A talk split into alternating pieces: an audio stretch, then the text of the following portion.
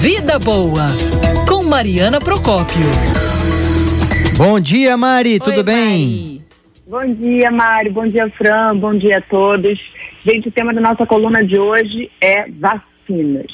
Hum. Porque oficialmente a campanha contra a gripe terminou nessa terça-feira, mas a cobertura entre o público-alvo, especialmente atenção papais, crianças até seis anos, grávidas e mulheres que acabaram de dar à luz, foi muito baixo no Rio de Janeiro, no estado como um todo, mas isso é, pode ser ampliado, essa, esse mesmo índice para todo o país, ficou próximo de 50%.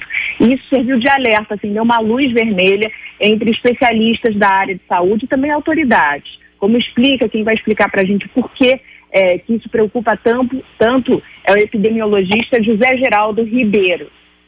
E a influenza ela complica com pneumonia, ela leva para o hospital, ela leva para o CTI, da mesma forma que Covid, apenas em proporção menor. Ou seja, o risco de quem pega gripe é menor de ter uma forma grave do que com Covid. Mas quando tem a forma grave, isso acontece, é, por exemplo, só em crianças, no ano passado, nós tivemos no Brasil mais de 1.600 casos de síndrome respiratória aguda grave. É, 40% foram para CTI e 35% desses precisaram de respiradores. Então, nós não podemos deixar juntar uma coisa com a outra, né? Ter uma epidemia de influenza junto com Covid seria um caos. Pois é, aqui no Rio de Janeiro, gente, apesar da campanha de vacinação ter acabado oficialmente no calendário, ainda há doses disponíveis nos postos de saúde e o apelo à população, principalmente essa população que é o público-alvo, né? Os idosos, que também é, fazem parte do público-alvo dessa vacinação da gripe, eles compareceram, o comparecimento foi bom, isso porque eles fizeram parte daquela chamada primeira fase. E foi um pouquinho antes dessa, da questão da pandemia estourar, da forma como como aconteceu. Então a cobertura, por exemplo, no município do Rio de Janeiro foi 110%, foi acima do esperado. Mas aí quando chegou na fase das crianças, das grávidas e, da, e daquelas mulheres que acabaram de dar à luz, é, veio junto a pandemia do coronavírus e com isso a, a, a, ocupação, a presença dessas pessoas foi muito baixa, o que preocupa muito, como vocês viram aí nesses dados alarmantes. E não é só a vacinação contra a gripe, Mário, Fran, é, todas as campanhas de vacinação como um todo estão tendo uma procura muito baixa, já que com medo os pais estão evitando levar as crianças nos postos de saúde. É, e isso o epidemiologista José Geraldo Ribeiro conta que nessa semana a Sociedade Brasileira de Pediatria manifestou preocupação em uma reunião com especialistas por conta disso. É, eu queria alertar a todos que eu tive uma reunião com especialistas de toda a América Latina que estão todos apavorados com a queda de cobertura vacinal das outras vacinas durante a epidemia.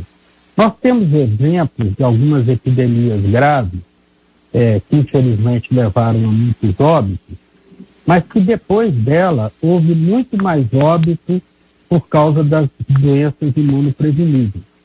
Um exemplo é ebola com sarampo. É, a África teve epidemia de ebola, parou de vacinar, né? É, a população mesmo se amedrontou e tal. Quando passou a epidemia de ebola, é, morreram mais pessoas de sarampo do que tinham morrido de ebola. Nossa. Então, nós não podemos deixar de vacinar por causa do Covid. Pois é, é, vocês ouviram o doutor José Geraldo Ribeiro, ele é epidemiologista, é, referência, é, principalmente em Minas Gerais, onde ele atua, e ele também é assessor científico do Grupo de Medicina Nuclear da Guarabara, Pardini, com quem a gente fez uma live, né, Mário? Uma parceria nessa terça-feira, terça que vem tem mais essa parceria, mas ele fez durante essa live um alerta importante que me chamou a atenção e de todos os ouvintes. E qual a orientação? Eu perguntei para ele, mas é que a gente fica dividido, né? Eu tenho uma filha de 5 anos e eu entendo, eu levei para vacinar contra a gripe, mas com o coração apertado, com medo por conta né, da circulação do vírus que a gente tem nesse momento. Falou, não, não é, as profissionais de saúde, tanto do setor público quanto do setor privado, estão orientados, estão instruindo, eles tomam cuidado tem que ir vacinar. Vai, vai tomando todos os cuidados, higieniza a mão, não leva a mão à boca, criança de máscara, só tira ali é, numa hora eventual se tiver que tirar para tomar vacina. A gente nem a gotinha, como é vacina no braço, não precisa tirar, mas às vezes chora, enfim, tem que respirar um pouquinho mais, dá um abraço. Segue todos os cuidados, mas tem que ir. E também idosos. Eu tenho um exemplo. Quase sempre chora, né? eu, eu, choro junto, na verdade eu choro oh. mais que ela, é, é verdade. Mas não Bora pode gotinha. É, mas não pode, gente. É sério, como vocês é. viram, os dados estão preocupando. A gente não pode deixar ter uma segunda onda, que não seria de corona, mas de outras doenças, porque a gente deixou de lado a vacinação ou nos cuidarmos. Com certeza, alerta importante da Mariana Procópio, sempre com especialistas também aqui na coluna E, no nosso Instagram, Band News FM Rio, essas lives que é, sempre a gente divulga nas redes sociais, a Mariana também sempre engajada nessa. Em breve, novas né, programações. É, esse horário a gente está fixando, esse horário está ficando bacana, né, Mari? A participação também, as perguntas, a, a, os nossos internautas, ouvintes, sempre interagindo, né?